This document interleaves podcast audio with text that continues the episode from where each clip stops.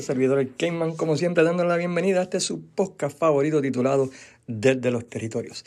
Antes de comenzar con el podcast en sí, solamente queremos sacar tiempo para agradecer a las siguientes páginas por el apoyo que le han dado este podcast desde el primer día, entre ellos la página Pride Wrestling, la empresa número uno de Florida, Impacto Estelar, eh, Pico Reviews, Puerto Rico PR, Pro Wrestling Puerto Rico Forum, eh, Fiebre Wrestling, el fanático de la lucha libre O School, eh, República Wrestling, nuestros amigos de Chile, también el programa La Vuelta, José Chaparro, como lo haría él y yo, y a cada uno de todos ustedes por sacar de su tiempo y escuchar este podcast como lo hacen semanalmente.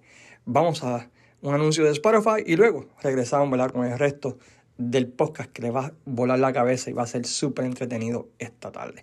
Cuídense y hablamos luego. Muy buenas tardes a todos. Este es su servidor, el Cayman, como siempre, dándole la bienvenida a este su podcast favorito desde los territorios, donde semanalmente cubrimos un aspecto de la historia de la era de los territorios, ya sea feudos, ya sea promociones, ya sea biografías. Y en el caso de hoy vamos a estar hablando acerca de aquellos manejadores en la era de los territorios que para nosotros fueron los mejores, ¿verdad? Durante la era que nosotros pudimos ver y observar lucha libre. Para esto tenemos de invitado a esa figura especial, pero queremos dedicarle este episodio nada más y nada menos que a Miguel Bibiloni, nuestro gran amigo y fiel seguidor, ¿verdad? El podcast que nos sugirió este tema, al igual que otras personas que nos han sugerido este tema. Y para hablar de este tema tenemos al Chaska Wally del podcast, el hombre que era Pistol Pest Wally, pero se convirtió en Chaska Wally Luis Gómez, ¿cómo estamos? Mano, excelente introducción. Me gustó lo de Chasca Wally, mano. Y salud. que estás ahí bebiendo este medalla. No, es una Summer Shandy, este Lane Hoogers Summer Shandy. Una cervecita. No pagado gratis. Anuncio no pagado. de, de, verdad, pero te agradezco en este momento, pues, estar en este podcast eh, de los manejadores hace unos días atrás, pues hablé con Bibiloni hablamos del tema de los podcasts. Él no lo propuso. Y mi Bibiloni. Este, así que hoy, tranquilo, hoy tienes tu momento de gloria para que entonces este, te sube el ego ese tuyo de, de lucha libre. Y nada, mano. Este, espero que les guste este podcast. Y de verdad te felicito por el podcast de Brody, de Brody que quedó bien bueno, mano. De verdad. Oh, gracias. Lo, escuché y eh, hay algunos puntos ahí que yo no sabía. Por ejemplo, lo de Luger, que ese no lo sabía, brother. Sí, no, y, y, gracias por traer ese tema. Mucha gente se ha comunicado conmigo y, agradezco sus palabras y, y, que mucha gente me ha dicho, mira, yo no sabía eso de Lugar, yo no sé, también de, de, Brody, yo no sabía este aspecto.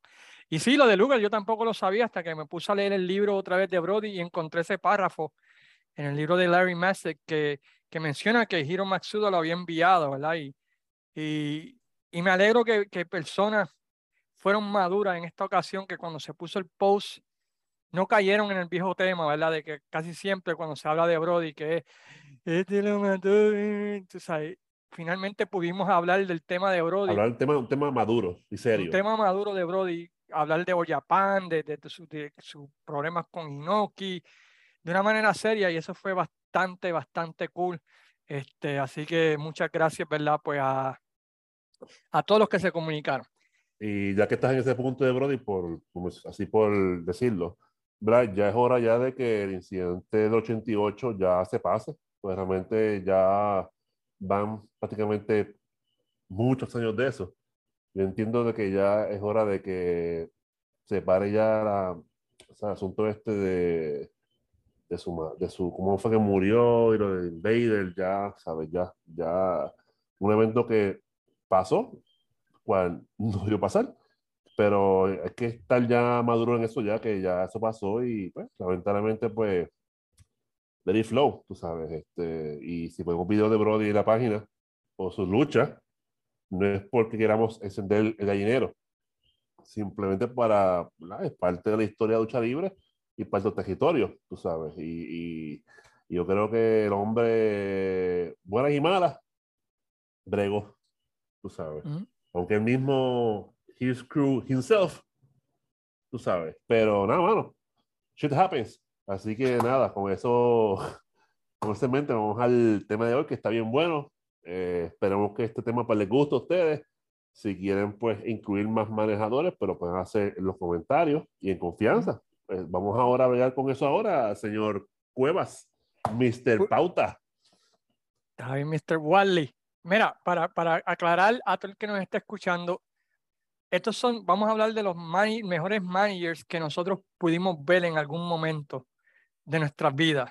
Eh, anteriormente a esto han habido muchos manejadores eh, súper famosos, pero nosotros pues no tuvimos la oportunidad de verlos. Así que vamos a, enfatizar la lista. No es una lista del 1 al 10, con excepción del número 1 y el número 2, que eso eh, es fácil, quiénes son los mejores dos. Pero el resto, ¿verdad? Pues es básicamente una conversación hablando de diferentes managers que nosotros vimos durante la era de los territorios que nosotros pensamos que fueron los mejores. Y para comenzar, vamos a hablar de uno que para muchos es más conocido como un booker, y eso es un buen tema para el futuro, los mejores bookers de, de, la era de los territorios. Y estamos hablando de Gary Hart. Eh, Gary Hart, uno de los más famosos bookers, eh, fue eh, Booker en el territorio de World Championship Wrestling en Australia, fue Booker en el territorio de World Class, fue Booker en, en diferentes sitios, ¿verdad? Y, y en todos, ah, fue, eh, fue Booker en Jim Crockett. Y si ustedes se recuerdan el camino a Starker 83, pues eso fue creación de él. Eh, la zapata para el feudo de los, de los Bonaires contra los Freebirds, eso fue él. Eh, feudo de eh, la introducción del Great Kabuki, la introducción del Great Muta en los Estados Unidos, eso fue él. Así que eh, tremendamente también fue parte del Booking Committee cuando se viró a Dusty Rose técnico, luego de ser rudo, y se convirtió en uno de los éxitos taquilleros más grandes en la historia del estado de Florida. Y de, ¿Eso fue en qué año más o menos? 80... El de, Dusty Rose, 74. El, el Turn a Face. El Turn of Face fue en 1974 y convirtió a Dusty Rose en una atracción alrededor del mundo. So, él fue el booker de eso y también fue el manejador de Dusty Rose durante ese tiempo. Entre sus grandes logros como manejador, pues podemos decir, pues fue manejador de Abdullah the Butcher, especialmente en Puerto Rico. Exactamente. Eh, y fue manejador del Great Kabuki en World Class y hizo de Great Kabuki una estrella, al punto de que cuando Great Kabuki se le subieron los humos y se fue solo. La gloria y el ego. La gloria y el ego. Pues su carrera fracasó por completo porque no tenía ese Gary Hart que con la voz misteriosa lo introducía. Miren este hombre de Japón con los nunchucks y miren esa cara y todo lo demás, ¿verdad? Que hizo de Gary Hart, de, de Great Kabuki esa superestrella. Pero él, para mí él no, como, no impresionaba calidad el Kabuki. Kabuki. Para mí pero a mí tampoco, yo no era muy, muy fanático del tipo, pero hizo dinero en, en ah, World hizo dinero en Jim Crockett Promotion, hizo dinero contra nuestro favorito, Charlie Brown. out of town. Charlie Brown from out of town. Eh, fue el manejador de, de Great Muta en los Estados Unidos, en, en World Championship Wrestling. Este, y hizo de Muta, ¿no? Una estrella. A mí sí, Muta en el ring era tremendo, era increíble.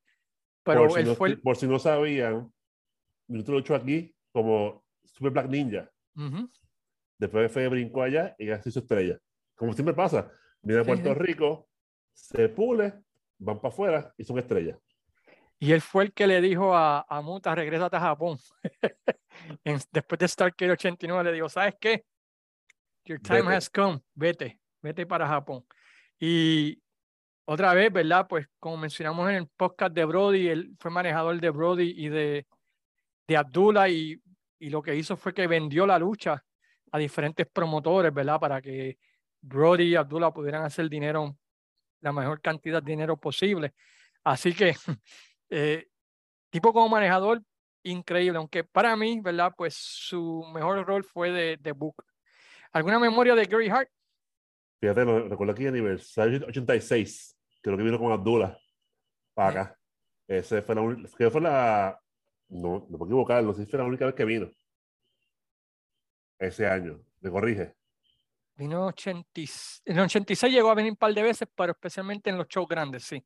Exacto. Pues después de ahí, pues no vino más. Si no me, yeah. si no me falla la memoria. Ya, si no me falla la memoria tampoco, estoy de acuerdo contigo. no, no, sí, sí, porque realmente después este, fue 87 y él no estuvo aquí. Este, entendemos que fue 86 la última vez que estuvo en Puerto Rico. 86. A ver, que, que realmente pues mm. estuvo aquí y hay videos de él en Puerto Rico, ¿sabes? Pero una buena, una mente maestra, es brillante los ángulos. Tuvo sus pendejas con, con, con este, con Fritz, tú sabes. Que sí, las diferencias de opinión con, Fritz. Exactamente. O también fue el, el, el, el, manejador de Chris Adams, cuando este se viró a Rudo. Ah, Chris, verdad, Adams, Chris Adams y Gino Hernández en World Class, el Dynamic Duo. Fue el que convenció a Chris Adams de que traicionara, ¿verdad? A, a su amigo de infancia, Kevin Von Eric, con la famosa silla en el estómago. Este, sí, no, el tipo, el tipo manejó muchas, muchas buenas superestrellas. Muchas de estas cosas que estamos aquí hablando, esas luchas, pues en, eh, están en la página nuestra. Están en la página, ya. Este, están en la página, tienen que buscar en los search, buscar ahí por World Class o por Chris Adams, porque está, es que hay mucho contenido en la página, mucho video buenísimo en la página. Así que y, y también, y busquen. Y también en muchos de los podcasts de los territorios en sí, pues hablamos de estas figuras también. Exacto. El, el próximo que nosotros tenemos en la lista es uno, ¿verdad? Que es bien cercano a nuestro corazón, porque fue el manejador, ¿verdad? Del grupo favorito de nosotros, de los y estuvo en Puerto Rico, estuvo aquí en Puerto Rico. Y, va, y tú vas a hablar de eso. Estamos hablando de James J. Dillon. ¿Qué me puedes decir de James J. Dillon como manejador, este, Luis? Como tú dices, la época maravillosa fue de los Four Horsemen. Ahí fue que yo vine a descubrir a J.J. Dillon. Este, él los Four Horsemen era el complemento perfecto. Sin antes de eso, él luchó en Puerto Rico para el 80, creo que fue 82 o 83. Contra Pedro Morales, una famosa exactamente, promo. Exactamente, que está la página también. O sea, todo lo que hablemos aquí está en la página. O sea, en la página está todo. Entren ahí, busquen, aprendan de lucha libre, y, ¿verdad? Para que vean este evento, pero ese luchador correcto, ¿verdad? Previamente ese manejador. Sí, él, fue, él, fue, él fue luchador, estuvo en varios ah, territorios. Él, él, él, dirigió Dura de Butcher también. Es correcto, el famoso, el famoso en aniversario 85. Sí, aquí no, aquí afuera también, creo. Sí, sí en Estados Unidos también. Eh, fue manejador de, de Body Landeo cuando este estaba retando Exactamente a Rick Flair, después manejó, ¿verdad? Era el advisor de Tolly Blanchard Enterprises en el famoso ángulo donde traicionan, ¿verdad? A, Baby Dog, que le meten la bofetada. Este, fue manejador también de Ron Bass y Black Bart, que también muy en Starkey 85. Exactamente. Este, no, el tipo, pero básicamente él era, caía perfecto con los Horsemen, mano. Sus y promos eran buenas. Y tú mencionaste un podcast tuyo de, no sé si fue de Dusty, que él y Dusty hicieron muchas cosas juntos. Sí, eh, otra vez, ese, eh, quizás muchos no sepan, pero James J. Dillon era la, la, el, el, ayudante de Dusty en el booking. Dusty. Eh, Dusty era la persona que tenía las ideas grandes y James J. Dillon era el que las refinaba y las hacía ver semana tras semana lo hizo en Florida y lo hizo también, ¿verdad? En, en Jim Crockett Promotion. Así que eh, una mente maestra, eh, sus promos con los Horsemen, su trabajo con, con Tolly Blanchard para mí es fantástico como manejador, especialmente en el feudo ese donde eh, estaban peleando, donde Dusty Rose tenía que poner 50 mil dólares y Tolly Blanchard tenía que poner 50 mil dólares y, y, y, James J. Dillon se roba el show en eso. Él es el manejador, ¿verdad? Cuando están detrás de Dusty que le van a romper el brazo y le dice el cameraman, yo te estoy pagando para que tú grabes. A mí, e, eran tantas cosas, detallitos chiquitos que él le metía a las cosas que lo hacían ver más realista y tú lo comprabas, ¿verdad? Porque a veces miramos eso de la cámara y decimos, ¿sabes? ¿Por qué el de la cámara no, no hace nada? O porque él, ¿sabes? Pero él te estoy pagando para que tú grabes y tienes que. tu trabajo, es todo. tu trabajo, es todo. So, ahí tú aclara, ¿verdad? ¿Por qué la cámara está contigo, ¿verdad? Y por qué el de la cámara no hace nada. Eh, cositas así, mano. El único momento que me, dio pena fue en el Bunkhouse Tap Pit. ¿Te acuerdas? Él quería ganar. Exactamente. quería ganar. Se sale este Tully, se sale este Arn y queda con, con este, con Luz Luger. Le, por favor, déjame ganar. Luger dice, ah, es, mm. cabrón, screw you, para afuera. Y lo saca fuera del ring. Pero el tipo, el tipo ha ganado un título, ganó como luchador, era tremendo, ganó el campeonato de Florida, ganó, ha ganado mucho el Western State en Amarillo, Texas, campeonato internacional. Eh, como manejador, otra vez, su legado con los Horsemen. Sin él, los Horsemen no, no fueron lo mismo. Exactamente. Eh, lo que fue él, Tolly, cuando se fueron él, Tolly y Ian Anderson, que trajeron a Iron Matsuda como manejador de los Horsemen, eso como que no, no bregó. Y sin él. Y, supuestamente quería meterle a Kendall Windon ahí también, de Horsemen. Sí, sí. Que menos mal que no pasó eso. a Kendall Windon. ¿Tú imaginas eso, cabrón? Kendall no, Windon por Horsemen. Jamás y nunca, jamás y nunca. siento por Roma. Ya.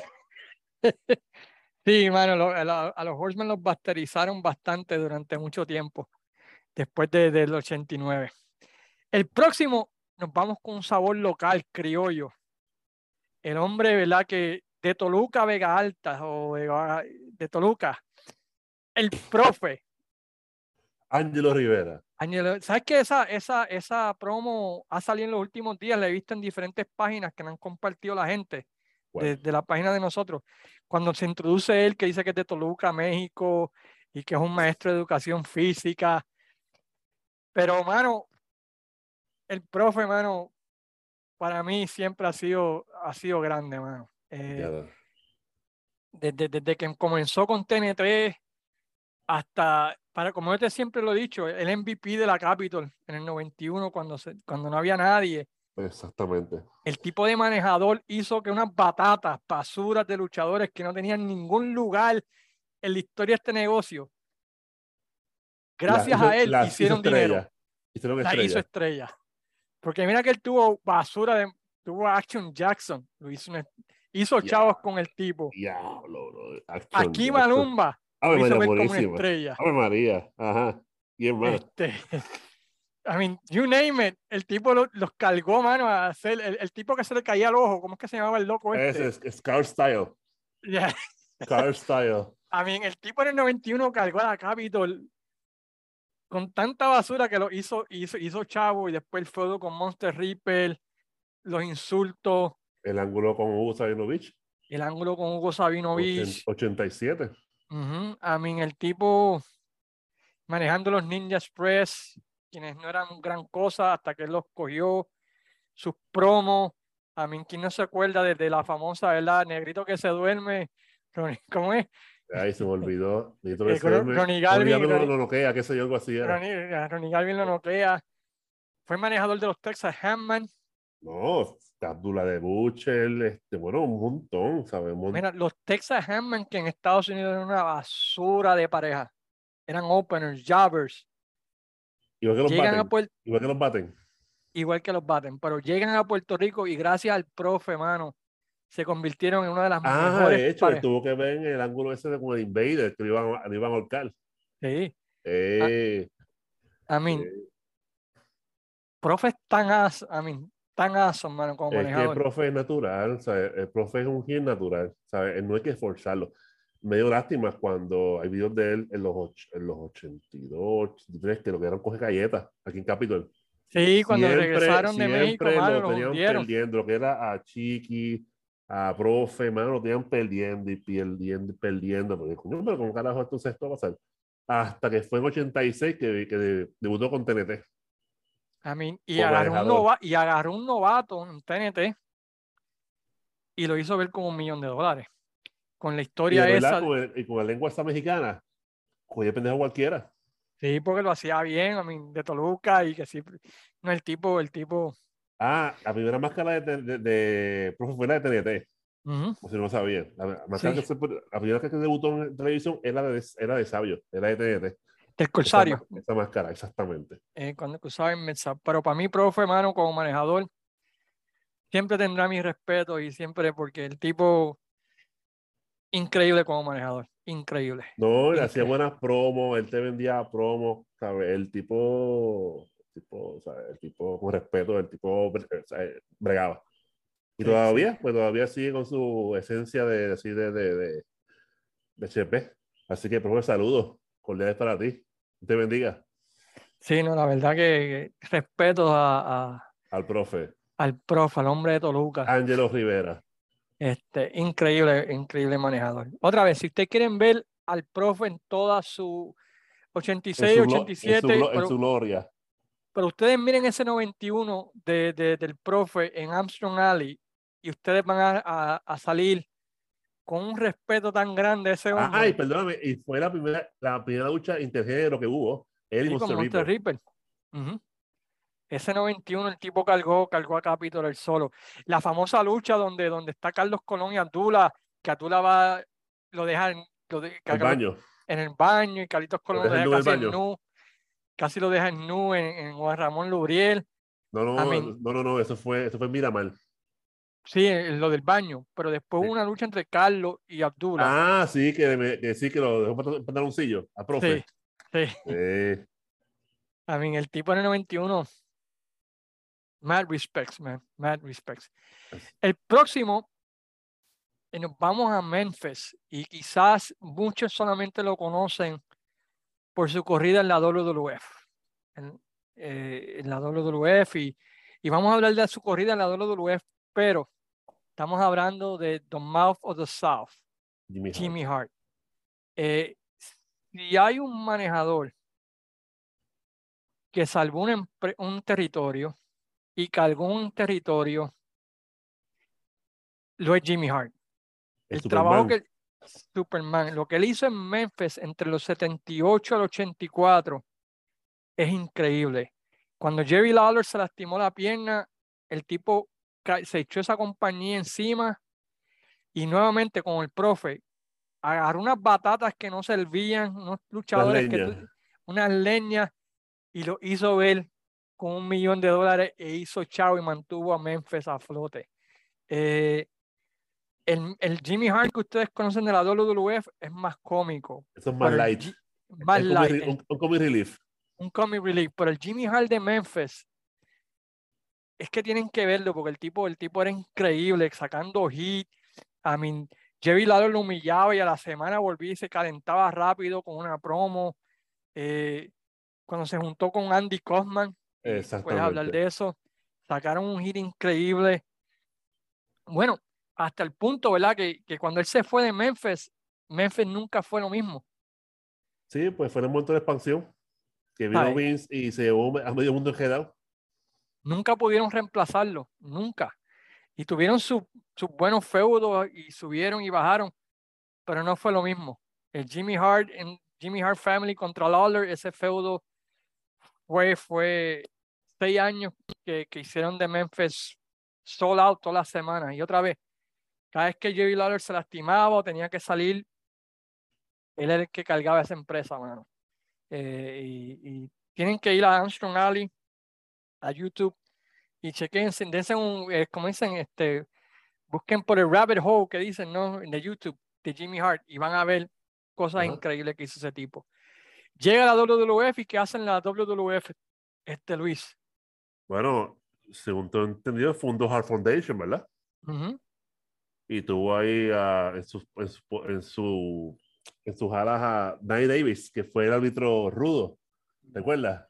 Sí. Danny También Davis. tuvo, fue, el maneja- fue el manejador de Honky Tonk Man, man, y esa combinación estuvo muy buena. Yo sé que Sí. no te gustaba Honky Tonk Man, ¿verdad? Pero eh, él hablando por, por Honky Tonk Man fue tremendo. Fue también Y, manejador por de sac- y. Honky Man luchó aquí en los 70. Sí, Obviamente eh, no, no con el nombre de él, no con el nombre de, de Honky Tonk Man. No, ahí no recuerdo el nombre. ¿No, no recuerdas? Country, no de- era, no era Country o algo así. Deja ver. Porque Pero fue manejador de Greg Hammer Valentine, de Ted DiBiase, de RRS, Natural Disasters. Eh, ¿Qué más? Bueno, el tipo, este, Fíjate, tipo, pero especialmente en Memphis es Ese, cuando el ese tipo- llama eh, Roy Wayne Ferris. Es el- se llamaba, se llamaba este de Honky Tonk Man, que luchó en Puerto Rico en los 70. Ah, ¿tú sabes de quién fue manejador también este Jimmy Hart? De Adrian Adonis. Con ese Ah, gimmick de- ¿verdad? Ah, Oye, ¿verdad? Al principio. Sí, cuando, cuando era manejado, cuando se volvió del otro, del otro bando supuestamente. Y sacaba un buen hit contra el Frodo, contra John Yard Dog y todo lo demás, ¿no? Pero el tipo también fue manejador de los Funks, Terry and Huss Funk y Jimmy Jack. Jimmy Jack Funk, ese era este. Jesse Bar, ¿verdad? Sí, Jesse Bar, Jesse Bar. Jesse Bar, ¿verdad? Jesse Bar. Pero, Pero no, ya, ya- pero Jimmy Hart ahí este, ya era un comic relief, ¿sabes? Tipo era un comic relief, ¿sabes? Era todo era chistes y, y gritar y con el- la mierda esa del- de la bocinita esa, por el- ¿cómo se llama eso? El- la- el megaphone. exactamente. Y creo que después este, fue, fue el manejador de, de estos pendejos, este, de Honguito Man y, y Valentine, que, que era un Eso fue lo ¿cómo que dije, lo que eran los, los, blues, qué sé yo, qué diablo. Algo. Pedazo de mierda. Todo el pelo pintado de negro. ¿Cómo carajo se llama? Espérate, espérate. Ah, bueno, no, espérate. Pero de eso yo te voy a decir todos los que él manejó en, en- en Memphis. Chequéate esto. Manejó a Hulk Hogan en Memphis. King Kong Bundy. Rick Rude. Ox Baker. Kamala. Randy Savage. Eddie Gilbert. Kevin Sullivan. Iron Chick. eh, Dutch Mantel. Tommy Rich. Y así por el estilo. ¿Encontraste el nombre de, de la pareja de Eso, Kirk es lo- Angle? eso, eso es lo que estoy buscando aquí. Este. Ripping and Blues. Rhythm and Blues, que tenían a Cherry Martel, ¿no? Eh, como bailarina. Era en un tiempo. Aunque Man y que queda del 89 al 91. Sí, Qué sí. barbaridad. Qué No, ya, ya, ya en la WWF el tipo no, no, Nah, ninguno de los dos. no era lo que era. Este, No, ninguno, ninguno de los dos. Bueno, aquí vino que Valentine ya de su, ocaso su carrera. y el profe Y lo hizo ver como una estrella. Yo campeón universal, ¿verdad? También. Ujú, Campeón universal, qué cojones. yeah. Pues la pareja era Eh, Rhythm Rhythm and Blues. Rhythm and Blues, maldita My sea. Hoy también No. fue manejador de Power and Glory. ¿Te acuerdas de esa pareja de él? Por Roma y Hércules, ¿verdad? a mí me encantaba el finisher de esa pareja. Yo estoy loco que una pareja en Puerto Rico se la robe, pero tienen miedo de hacerla. ¿Qué es? No, no, que Anyway. tengo un ruido aquí. El próximo es, pues yo te lo dejo a ti, porque yo sé que tú conoces su historia. El famoso, el que está Bueno. cogiendo un ángulo con the Producer, que va a llenar aniversario 50.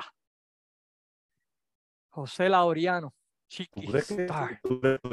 que sea el nivel de ese evento?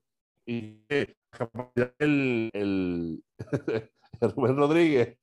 ¿Qué tú crees que, que es- ese sea el main event? Aunque no lo sea, Claro, aunque no lo en sea, en cualquier lado. aunque no sea el main event, lo va a apacar. ¿Me entiendes? Va a Sí, sí, apagar todo sí. lo demás. Va, va a cubrir todo lo demás y va, va a evitar que lo demás, ¿verdad? Pues tenga su espacio. Vamos a enfocarnos en los territorios de antes, no en lo de hoy en día, porque realmente si hablamos de eso hoy en día me deprimo. Ok, chiquita de Este- manejador, ¿qué me puedes decir del hombre? Bueno, Chiquistal, vamos a hacer un, un poco de historia. Chiquistal pues se hizo rudo en el Ujú. 85 contra Invader, ¿verdad? Ahí fue que vio su Vio la luz, vio de- la luz. mo- momento de gloria. Este, y nada más, después se convirtió en manejador de Bruce Brody, Abdullah de Butcher, de Stan Hansen, ¿quién más? Este, wow. Con Stan Hansen perdió el Stan famoso, el famoso Sport Shop, ¿no? De, Eh, Sí. no sé, fue, fue idea de Hugo Sabinovich, no de Sport Shop, fue idea de, de Hugo Sabinovich. bueno, bueno, si tú este, escuchas a Hugo, todo, si tú escuchas a Hugo, todo fue idea de él. Ah, o sea, también es un tipo también glorioso también. No, Hugo, Hugo inventó la lucha libre si tú te dejas llevar por él, tú sabes. Pero anyway, pero sí el Sport Shop con Chiqui Stal usando como base lo de este, Piper's Pit. Este, copia. Una copia, pero en español y, y funcionó. Este, En porque su, en su Chiqui- momento. Porque Chiquistar lo, lo supo hacer suyo, ¿no? Lo hizo ser propio, ¿no? Y, y con la banderita atrás, y tenía el bodyguard, y como manejador, hermano, era tremendo. Tenía, Stan, como tú mencionas, Eh, Stan. Hansen, Brody, Abdul Bush, Jason. los pastores, Jason el Terrible, los pastores también. Steve este, Strong. Ah, ¿verdad? Steve Strong también. Este, no, él, él tuvo, tuvo su, su, sus buenos pupilos, a mí, esa familia chiquistal, y, y otra vez era el- y agarraba un montón de gente que no podían hablar, que no sabían cortar buenas promos, y los calentaba y lo hacía. Con Hércules Ayala también, ese complemento de Hércules y él fue tremendo. Este, no, Chiquistal como manejador fue bueno, fue bueno, fue Sí, bueno. sí, sí. De hecho, de hecho, estos días vamos a hacer un podcast de Capitol. No veremos el tema, pero le estamos eh, cocinando ahí algo para ustedes ahí bien chévere. Espero que les guste. Ya saldrá que la semana que viene, ¿verdad? Ujú. Pero Chiquistal en su momento, allá, no no ahora, en su momento, pues era, era lo, lo- era lo mejor de lo mejor. También el tipo, como, como luchador y como manejador, porque todo el mundo, o sea, él cruzó, ¿no? Él, él tuvo el crossover al mainstream de que hasta gente que no veían lucha libre sabían quién era él. Exacto.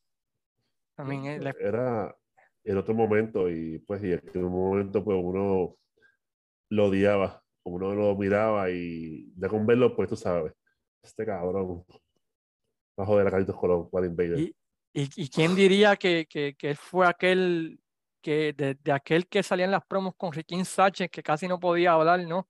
Como técnico, se, se convirtió en esa figura tan importante, ¿no? En la lucha libre boricua. Porque, ¿te acuerdas cuando él salía con esas entrevistas con Riquín Sánchez de técnico? Sí, Horrible, horrible. Este, y en Southwood, no fue hasta- no ajá. Y en No, no. Southwest, yo no, fue Southwest.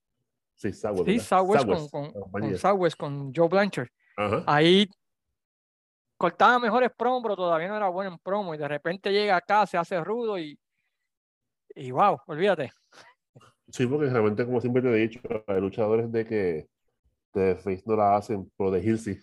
Y él fue uno Sí. de ellos. Él fue Él fue uno de ellos. Uno de ellos. Yo creo que sí, que sí. Hubiese puesto Chiqui de rudo. Yo creo que, yo creo que el- la historia sería otra hoy día.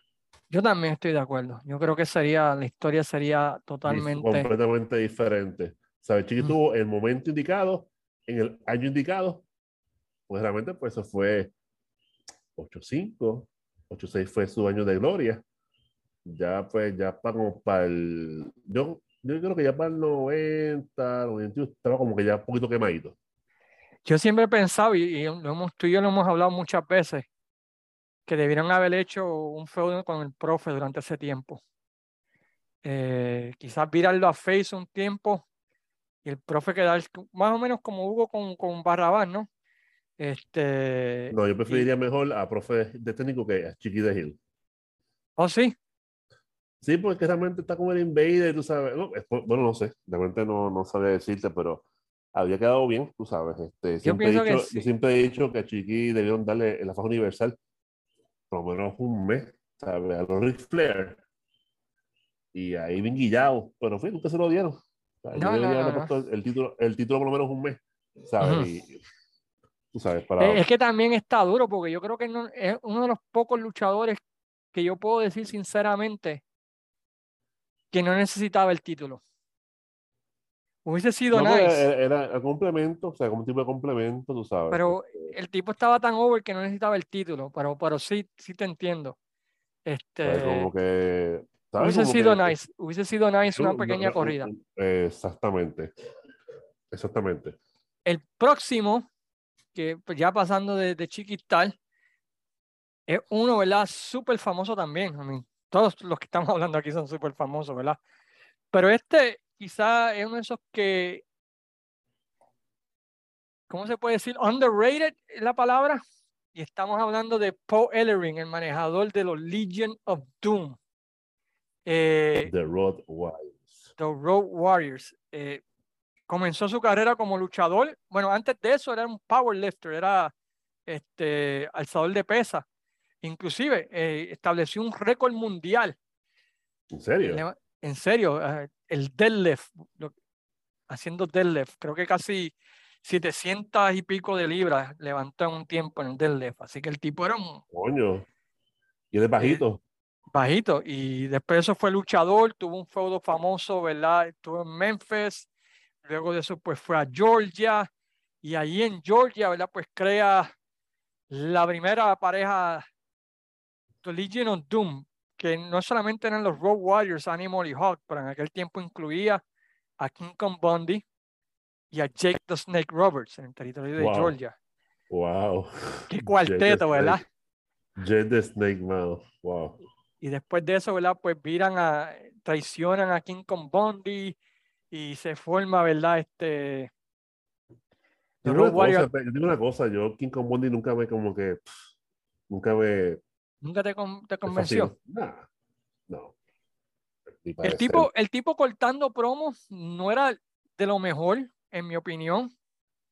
Eh, y con los Road Warriors al lado era difícil que pudiera cortar promos, pero él fue uno de los manejadores que, como te digo, que tras bastidores, él fue un manejador de verdad para los Road Warriors. Él le hacía los bookings, él le hacía los viajes, él les invertía el dinero. Eh, y los Road Warriors en entrevistas han dicho que el tipo le hizo, lo hizo, le hizo aún más dinero que con su carrera de luchador porque invirtía en Wall Street para ellos. Coño, no sabía eso. tipo les manejaba completamente toda su vida, dónde tenían que estar, a la hora que están, dónde podían entrenar, dónde comer. eh, el tipo se encargaba de todo eso, o sea, que no era simplemente manejador eh, en televisión, pero legítimamente él se encargaba de todo de, de- de los, de los Road Warriors y, y muchas veces, ¿verdad? Pues gracias a él, ¿verdad? Pues los Road Warriors, pues hicieron mucho dinero y luego de, de- de retirarse tenían aún mucho más dinero debido, ¿verdad? A lo que él hizo. Eh, los manejó al Campeonato Mundial de la IWA, Campeonato Mundial de la NWA, Campeonato Mundial de la WWF y Campeonato Mundial, ¿verdad? De, de, de Japón. I mean, el tipo básicamente, ¿verdad? Pues estableció a los Road Warriors como una fuerza y considerando, ¿verdad? Los problemas tras bastidores que tenía especialmente Hawk de drogas y alcohol, pues necesitaban una figura estable en su vida, ¿no? Este, y en ese caso, ¿verdad? Pues fue Paul Ellering. Que Pero también, lo, lo que, lo que nunca entendí fue ¿por qué carajo él tenía un puppet de Rock ¿Te acuerdas?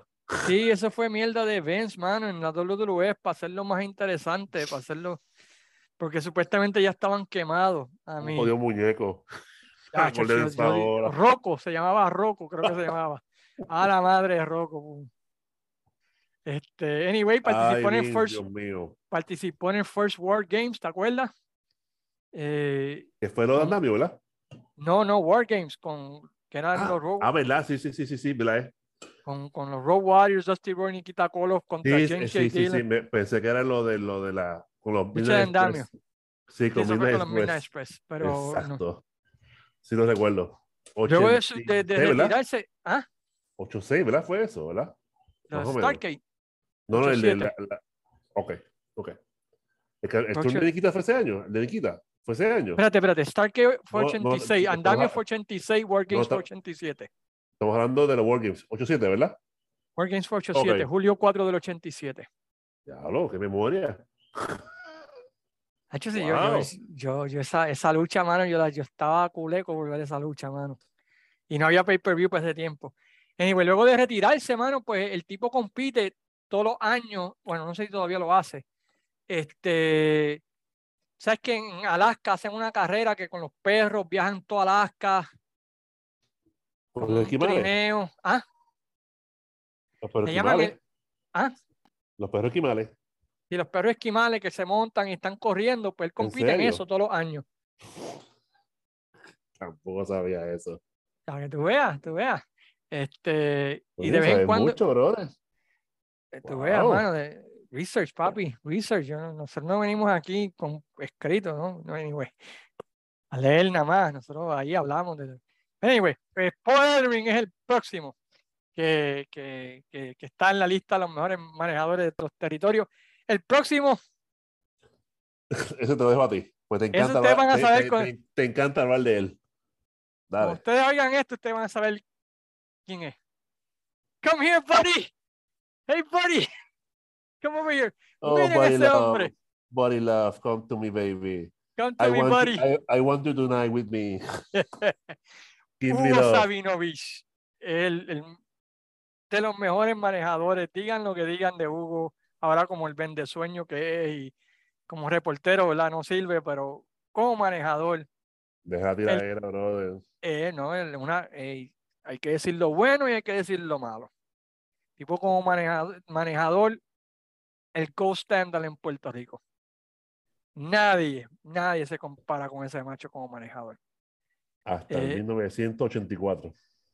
Ese tipo como manejador, increíble la química que tenía con Requín Sánchez, eh, el dimi direte que tenía. ¿Quién no se acuerda? De, hay momentos de él que no se olvidan, como el de el- cuando el Invader le meten el puño el corazón. En la lucha y de los Hugo ah, con Os Baker, ¿qué es lo que dice Hugo Sabinovich? Se los dije, se los dije. ¡Se los dije! ja, ja, ja. Se los dije, se los dije. Eh, no, el No, tipo, mucho, mucho, mucho momento. El tipo manejó Quintonga, Abdullah de Buchel, este, los mundos, creo. No, los mundos fueron para abajo. para base. Este, eh, Landell, Boylandel, Quintonga, los japoneses. Mr. Fuji, qué sé yo, Mongolian Stomper, este, Ernie Ladd, The Chick también, ¿no? Si no me equivoco. Ah, sí, 82, el chic. El momento Este- más memorable de mi vida fue la entrevista a Carlos Colón con la red de pescar. Ah, ¿verdad? Hugo también estaba ahí ya. Él dijo, él decía, este, cogimos al pez, algo así decía, él decía, cogimos al pez, agarramos al pez, qué sé yo, contra Carlos, algo así decía, este, que entró a hacer una, una red de pescar, unas calpizas. No, cayó el pez, cayó el pez. No, hubo, hubo como Momentos, manager. como- momentos como eso, son momentos inolvidables. No, el tipo del 78 más o menos, 78, 79, Algo ¿no? así, a- Al hasta 80 84. y- 84, ¿verdad? Que Barrabás se queda con su, Con su, con su- el- con su army, con su con army. su army. Este, y lo bueno que tenía Hugo también, hermano, es que, que, que, que podía luchar y, y el promo. hacer promo y sabía vender en sus luchas, sabía hacer el trabajo como manejador cogiendo pelas, tú sabes. Y tenía la ferretería ambulante, ¿te acuerdas? Que Exacto. usaba trampa.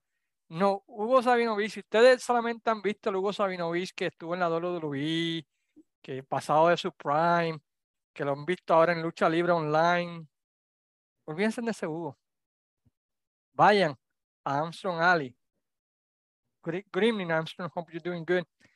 Y vean lo increíble que fue Hugo Sabinovich en el 82, en el 83 Sí. como manejador.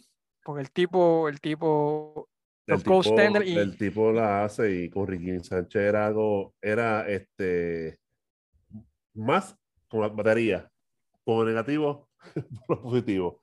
sí, O lo, sea, el, siempre, siempre estaba encontrado. Claro, pero se, se tiraban buenas líneas en uno al otro. Sí, quedaba- esta- est- estaban combinados. Sabían, Estaban- sabían. eh, estaban se- combinados, Riquín era straight face y Hugo, eh, me acuerdo de una entrevista que Riquín le dijo algo y, y Hugo, ¿quién lo a mirar? O algo así que le dijo y se vira y hace la promo, ¿verdad?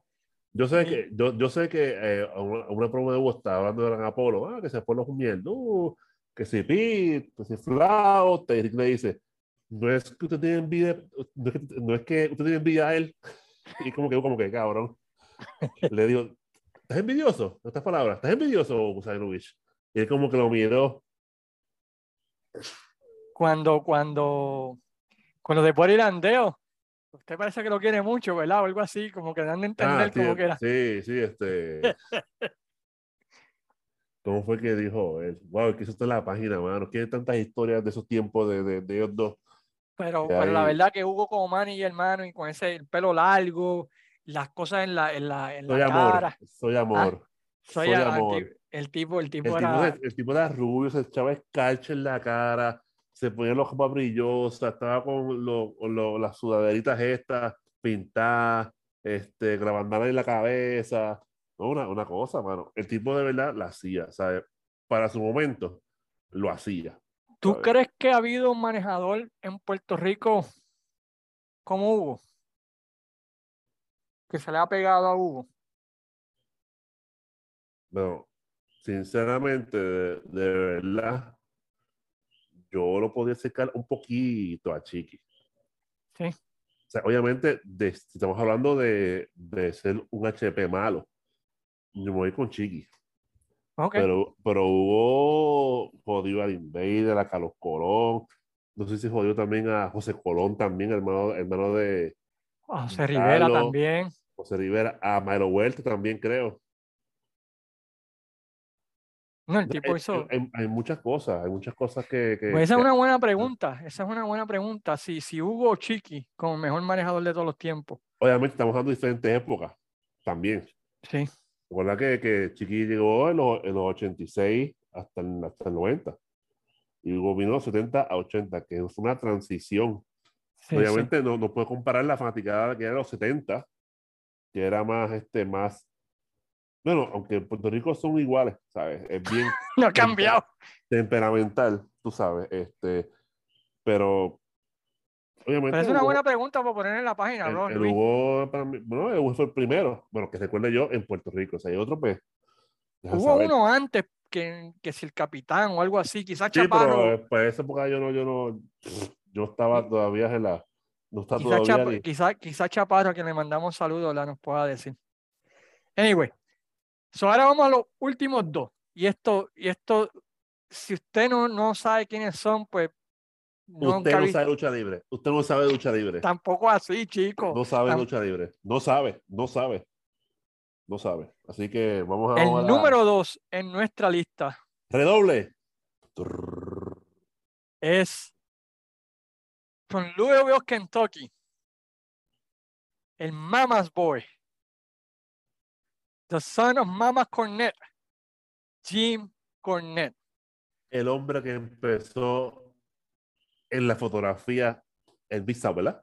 De sí, empezó como fotógrafo y luego de eso, pues Jerry Jerry le dijo, tú sabes que tú tienes una cara que la gente si te ve te, quiere, abofetear. Te, te, van a Te van a odiar. ¿Qué tal, si, ¿Qué tal si funcionas como manager?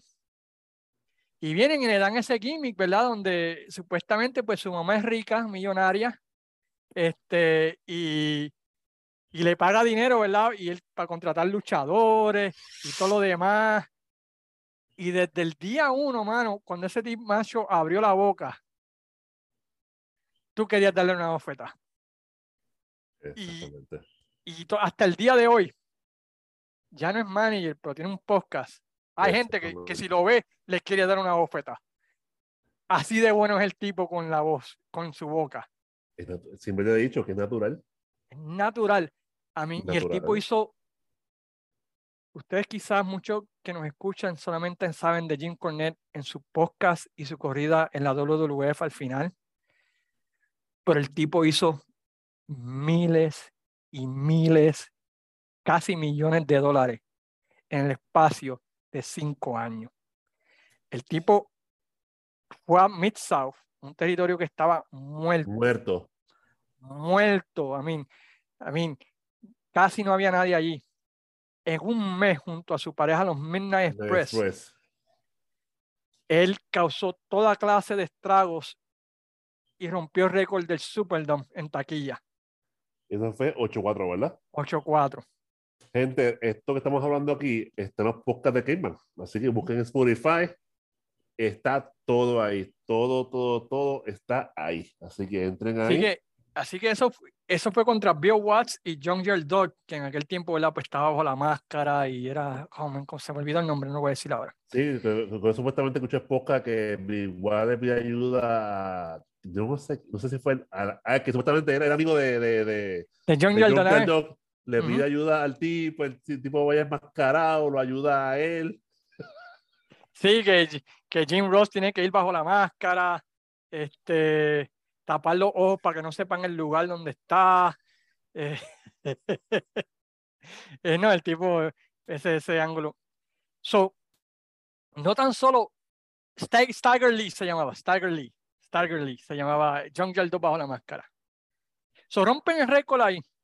Y después comienzan el feudo con esta parejita, quizás la han escuchado ustedes, que se llama Ricky Morton y Robert Gibson. ¿Cómo que No se llama esa pareja? no, no me suena. Ah, los, Ah. los RPMs. No, no, no, no, no. Los Midnight Rockers tampoco, no. Este, ¿Cómo que eh, se llama? the Rockers.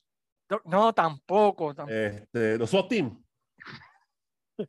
The American, the American Males tampoco. American Males. No, coño, mano, me equivoqué. The No, Rock and Roll Express Ah, de en el verdad. 84 y rompen el récord de taquilla que habían hecho en ese mismo año. Luego de eso, van a World Class y agarran otra parejita que se llama los Fantastics. No sé si la han oído, Tommy Rogers y Bobby Fulton. Sí, que y- sí. Y levantan el territorio allí. Con ellos dos. Con ellos dos. Lo levantan. ¡Pam! Calientan el territorio. Lo ves dos tipos y dice, esta pareja hay que traerla para acá, para Jim Crockett Promotion. Y tuvieron feudo con The Rock and Roll Express. Con los Horsemen. Valen Por poco, Ah. ¿verdad? Con los, con- los Four Horsemen también creo. los Four Horsemen. El mejor feudo de los Road Warriors en toda su perra vida fue contra los Midnight Express. eh, contra los Fantastics. Ok, va- vamos, vamos a hacer una pausa. Los Midnight Express em- eran primero Dennis Connery y y. Ro- No, Dennis No, Crosby no, y, no, eso- y eso- Randy Rose. fue- fue esa- esa primera- primero, los primeros, ¿verdad? Los primeros. ya, y Norbert Austin en Memphis. Y luego de eso, pues fueron Dennis Connery Condry y Bobby y Eaton, Bobby Eaton, que fueron unos y caballos. Que fueron unos caballos. Sí, ah, y está, y está eso. En el 86 se va, desaparece Dennis Condry. Meten a Stan Lane, supuestamente, supuestamente leí que supuestamente algo, algo de chavo de, de que algo así creo que era de algo chavo. así. Meten a Stan Lane y es como si nada, mano. Esa pareja sigue. Como si nada. Agarran a un carpintero que se llamaba, no sé si ustedes se acuerdan de él, ¿verdad? Big Boba Rogers. Que era, no era nadie, era un carpintero que salía perdiendo en televisión. Le ponen un gimmick y Jimmy, Jimmy Cornette lo hace una estrella. de, de gangster. De Lo hace de gangster. como Con su guardaespaldas. gordita, con su espejuelo, con sus tirantes, la, la ropa. Y Jim, un- un Cornette con bodyguard. la, y Jim Cornette con la boca, mano, hace ese tipo una estrella que la WWE se lo lleva y lo convierte en Big Boss. Big Man, Boss Man. Gracias a Jim Cornette. Se va de, se va de, de, de, de la WCW, va a Smoky Mountain territorio y hace una pareja que se llama los Heavenly Bodies. Increíble pareja. Tom Pritchard y Stan Lane. Luego se va Stan Lane y viene Jimmy the Ray. eh, y ahí hacen dinero, ya tienen un feudo con los Rock and Roll Express, tienen un feudo contra los New Jack, este, contra los Gangsters. eh, Y yo, creo, el- y yo creo que nunca ha venido aquí a luchar. Nunca ha venido aquí, si no me recuerdo. no, nunca porque no le gusta viajar en avión casi. El Nunca tipo hizo dinero como manager con esa boca, el, el feudo con Baby Doll, no se Ah, puede con- olvidar eso. Con la raqueta. Sí, con la claro. raqueta, I mean, el feudo contra Paul Heyman en el 89, de Ah, y, y contra la vez que se jodió la rodilla en la lucha de, de andamio. en la lucha de andamio. I mean, el tipo con su hablando, cortando Que si no sabían, esa lucha, la idea era que Big Boba iba a coger a, a Jim Cornette. Y eso fue lo, lo menos que pasó. Pero, pero Jim se Cornette, jodió, se jodió la rodilla. Jim Cornette definitivamente tiene que estar en el. Ha ganado un premio de, de, de, de mejor manager. I mean, el tipo, pocos managers han Pero hecho. verga, él fue el que encontró una vez en basurero unos, unos tapes. Sí, eh, él, él estaba en el estudio de, de- de donde grababan Jim Crockett y él vio que, como en aquellos tiempos, que por eso es que no tenemos mucho de los 70, que estaban botando unas videocintas. Y espérate, espérate, y él, y él lo vio y le dijo al tipo, no, no, no, no, mételo en mi carro. Y ahí descubrió unos clásicos, bro, de Ric Flair contra Wahoo McDaniel. Encontró, ¿verdad? Este, le llaman los Jim. Cornette Garbage Tapes y los venden. Y es sin sonido, pero la clase de luchas que encontró en una de esas minas, eh, del 74 al 77 de Mid ¿Lo Atlantic. viste? ¿Lo viste? Sí, yo, te- yo, yo compré, yo compré el DVD de, de, de todo eso, las tengo ahí. Ah, sí. Este, y, y está en YouTube. Chequéate Jim Cornette Garbage Tapes y los vas a ver. Este, otra vez Ah, sin sonido, pero, pero no Ric importa. Flair pesando, Ricky importa. Steamboat, Blackjack Mulligan, Wahoo McDaniel, André el Gigante, este, ¿Quién más? Johnny Valentine. A mí, los grandes de los grandes de Mid Atlantic, él, él los preservó. Tiene una de las, tiene una de las ah, colecciones más antiguas, ¿verdad? Eh, si buscan en YouTube, en un Dark Side of the Ring, él enseña su, su colección. Tiene unas cosas, tiene un libro ahí que está firmado por todos los campeones mundiales de la NWA. Desde el 28 hasta el 80 y pico, de todo, firmado. Inclusive él dice, ¿verdad? Que si, que si hay un fuego, no, el, eso primero. el tipo es un brain en esto, el tipo es una mente en el negocio.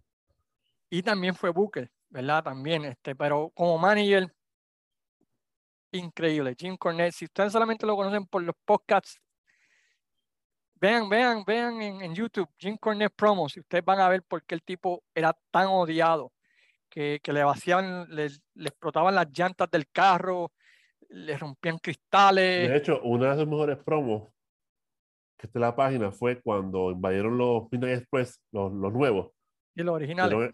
los feudos contra los Stanley y Bobito y por, por I, ¿verdad? Estaba ahí por I y los nuevos que fueron al estudio, de una pela querosa a los, a los tres. Y que se miran a este, Face. Y tira una promo, brother. Una mejor que he visto en su vida. Este, así que chequense a, Jim Cornette, creo que les va a gustar. Y el número uno, este, yo creo que los conocedores de los territorios saben quién es.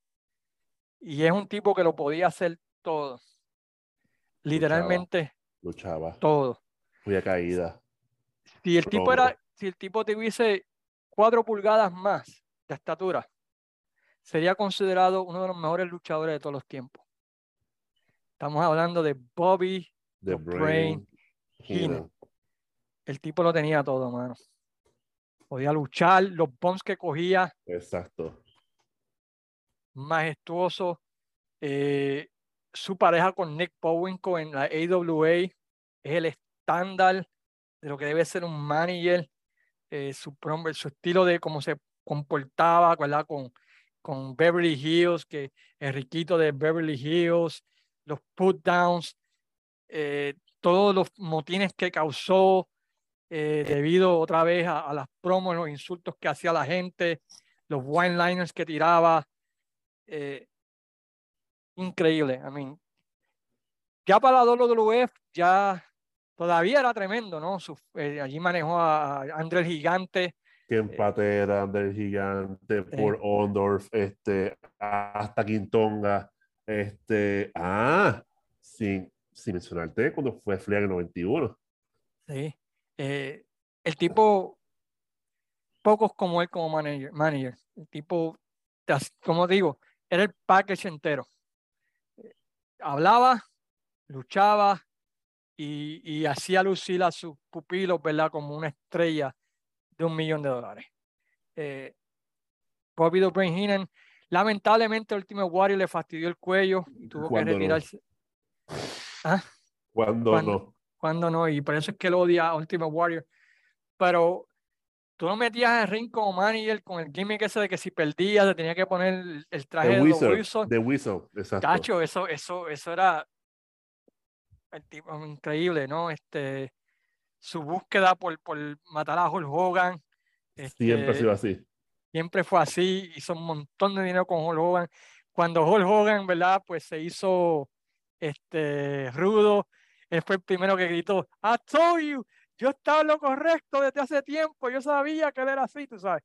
Este, el tipo, posiblemente, posiblemente, otra vez, si si tuviese tres o cuatro pulgadas más alta estatura, estaría considerado como the GOAT de todos los tiempos. Así de bueno era el tipo como manager. No, Vayan a YouTube y cuando todos los demás dicen... El momento más recuerdo fue Royal Rumble del 92 por Flair. Ah, que sufría y lloraba. Exacto. En cada segundo de Ric Flair, I mean, el, el turn de, de, de, de, con André fue tremendo también. O sea, que él fue el que convenció a André Gigante. este, Y cargó las promos de André Gigante en ese tiempo. No, el tipo. A mí hizo ver a King Kong Bundy y a Big John Stark como estrellas. Con eso te digo todo. Fue el manejador de Porno a mí cuando se viró a Rudo. sí, por, por eso. eh, de, que empa- de que empatera, de, de, de- ay, de, bueno, este, Tuvo buenas luchas hasta con el Red Rooster, con eso te digo todo. con Teddy Taylor. con Terry Taylor. Este, pero Bobby Heenan, cuando todos los demás en la historia dicen es el mejor, es que tú sabes que es el mejor. No, en verdad que sí. Una pena que Eh, falleció. Una pena que falleció. Y chico, mano, y que, y que lamentablemente le dio cáncer en la voz, que se le perdió lo, lo más. No, lo pegaron de la quijada.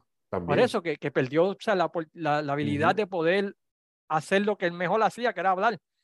Sí. ¿Quién, quién no se olvida de la combinación con Gorilla Monsoon? A mí, Ajá, claro. esa es la mejor combinación, yo creo, de nuestra infancia. Como comentarista. Al- Alguna gente dice que Jesse Ventura, Sí, pero era, era como Ricky y Hugo Sainovich, prácticamente. la química ya. Este, a mí me gustaba más Gorilla Monsoon y Bobby Heenan que Gorilla, eh, que Gorilla Monsoon y Jesse Ventura. Personalmente. Es que Jesse Ventura era como que bien gross, o sea, como que bien. O sea, me gustó, qué sé yo, me encontró, no, por lo menos me gustó cómo narraba la lucha también, con ese odio a los, a los luchadores técnicos también. Ujú. Bueno, pues vamos a mencionar, eh, esas son las listas, ¿verdad? De, de, de los que nosotros consideramos son los mejores managers. Nos gustaría escuchar cuáles son los de ustedes. Hay mención honorífica, vamos a mencionar algunos que Sí, quizás así por olvidó. encimita. eh, sí, Barrabás, eh, ¿qué tú me dices de Barra- Barrabás? Barrabás tuvo su pick con los Moondogs. Y creo que con Scorpio, eh, Scorpio Mr. Tempest, Allá para el 82, él fue el causante de que Sainovich fuese face, porque básicamente él robó su army. Él fue también manejador de los médicos, ¿no? Supermédico. Ah, eh, sí, exacto, para el 84 también. 83, 84. 84. Exactamente. eh, él, buenas promos. Me encantaba Barrabás, como, ¿sabes? Él realmente, pues, él, aunque era malo, así, ¿sabes? Era, era, un, era un heel que, este cabrón también, carajo. Y como Cuando que perdió la barba, eh, cuando perdió la Sí. barba, Sí, creo que fue con Gino, fue con Gino La Serra, que la perdió. algo así, no, con el Gino de la Serra, con el luchador mexicano que había, este, no me acuerdo ahora el No, nombre. no, no recuerdo, pero sí, todo esto está en la página. Eh, bueno, que, es que hay que mencionarlo a Barrabás, mano. Y todavía, o sea, porque Barrabás después. Con Thunder Lightning en septiembre negro, ¿no? Exactamente, que le quitó la, la familia Rey González. exactamente. Eso, eso Sí, quedó pues muy ya, eso, bueno. ya, eso ya, ya, ya es moderno. Sí, es moderno, o sea, de la de los pero- territorios, pero hay que mencionarlo, ¿no? Sí. Hay que mencionar. Con, o sea, su, con su Barrabás hijo Barrabás nu- Jr., que era el favorito. esencia, nunca pierde la esencia de ser rudo, mano. Nunca la ha perdido. Que Con, eso. con, Barra- con, con el, con Barrabás Jr., que era el Barrabás favorito Jr.. de Master. Este, Barrabás aunque- Jr. anyway. Otro que podemos mencionar, una mención honorífica, el general Skandor Akbar, Sandor Akbar. Sí. con World Class en la UWF, ¿verdad? Manejando luchadores, ¿verdad? Como Kamala, en Puerto Rico, ¿verdad? Que tuvo el feudo. Ajá. Devastation Incorporated, thank Incorporated. you. Ajá. Fue manejador de, de Sabio después, vino Vega en este- de- después vino a los 90 y le jugaron el, grupo, el nombre del grupo, los 90 aquí Capitol también. Sí, fue, ma- vino en los 90, le quemó la cara a Bronco. Cabrón. Pero me refiero a que el grupo de, de ese grupo, me refiero del nombre, de acción incorporada, pues los 90 aquí lo usaron mucho también.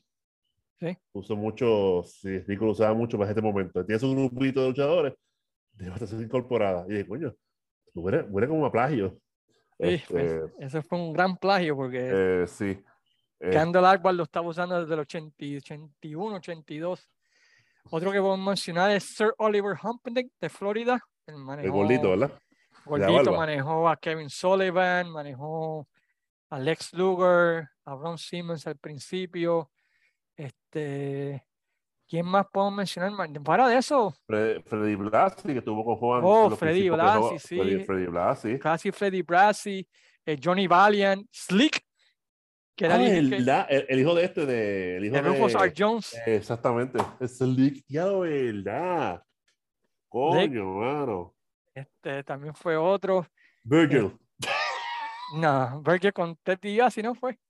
Eh, con DiBiase. Sí, pero él Pero era, no él, era, él, él era un bodyguard, no era manager. Era como un ballet. Y sabes que el nombre de. Berger era para burlarse de Dusty Rose, Dusty ¿verdad? Rose, exactamente. Berger Runners. so. Pero, pero irónicamente, cuando fueron a WCW, Bishop llamó a, a Berger Vincent. Vincent, ya. Burlándose de, de Vince McMahon, básicamente. No, pero no, no hay, no hay, no hay, no, no hay resentimiento de ninguna parte. No, no. Este The Grand Wizard, The ¿no? Lonely, Con- le- The Lonely Berger. ya. Grand Wizard que estuvo con Superstar Billy Graham, no vimos mucho de él, pero escuchamos mucho de él. Este Arnold Scallan, que era el manejador de, de Bruno Sammartino y de, Ese y de Bob Backlund. Club, ¿verdad? Ok. Backlund, el que tiró, el que Backlund. tiró, el que tiró La la toalla. toalla. Ujú. Este, sí que hay varios a través de la historia que, que quizá ustedes se recuerden, nos gustaría escuchar. Palabras finales, Luis, antes de irnos. Nada, este, esperemos que les guste este podcast. Eh, esperábamos que fuera un poquito más cortito, pero por lo que veo, llevamos más de una hora. Siempre se va, siempre se va así, porque siempre Y nos estos recordamos de algo aquí, inspiramos. esto- estos podcasts son improvisados. Aquí no hay libreto, aquí no hay nada, eso es de la mente. Nada, eh, espero les guste este podcast. Si conocen algún Mayer que incluyan aquí, pues eh, los comentarios lo pueden en- en poner. Próximamente tenemos otro podcast cuando diremos el nombre, porque realmente sabemos que pues, en este mundo todo es copy, eh, todo es copy paste, tú sabes. Así que nada, eh, esperamos que nos apoyen en la página de territorio, como siempre en estos dos años. Y si no lo va, pues entonces usted mencione lo que usted quiera. Yo no tengo mucho que decir. Gracias a todos por el apoyo. Gracias por suscribirse al podcast. Gracias por visitar la página desde los territorios, donde Luis Gómez se encarga de proveer lo más interesante. Descubrimos hoy algo bastante chévere que esperamos compartir en un futuro, que creo que les va a encantar porque es algo que yo creo que nadie ha visto en Puerto Rico. ¿Es qué cosa? ¿Es qué? El video que te mandé hoy. Ah, ah, vaya, mamá, eso sí que está perfecto. Eso este, sí. que creo que les va a volar la cabeza cuando lo vean. Y mientras Eso. tanto, ¿verdad? Pues gracias otra vez por todo el apoyo que nos han dado siempre y nos despedimos, ¿verdad? Con nuestras palabras mágicas que siempre decimos en honor a don, ¿verdad? A quien honor merece, don Joaquín Padín Hijo. Padín, hijo. Sayonara. Sayonara, amigos. Cuídense, mi gente, se les quiere.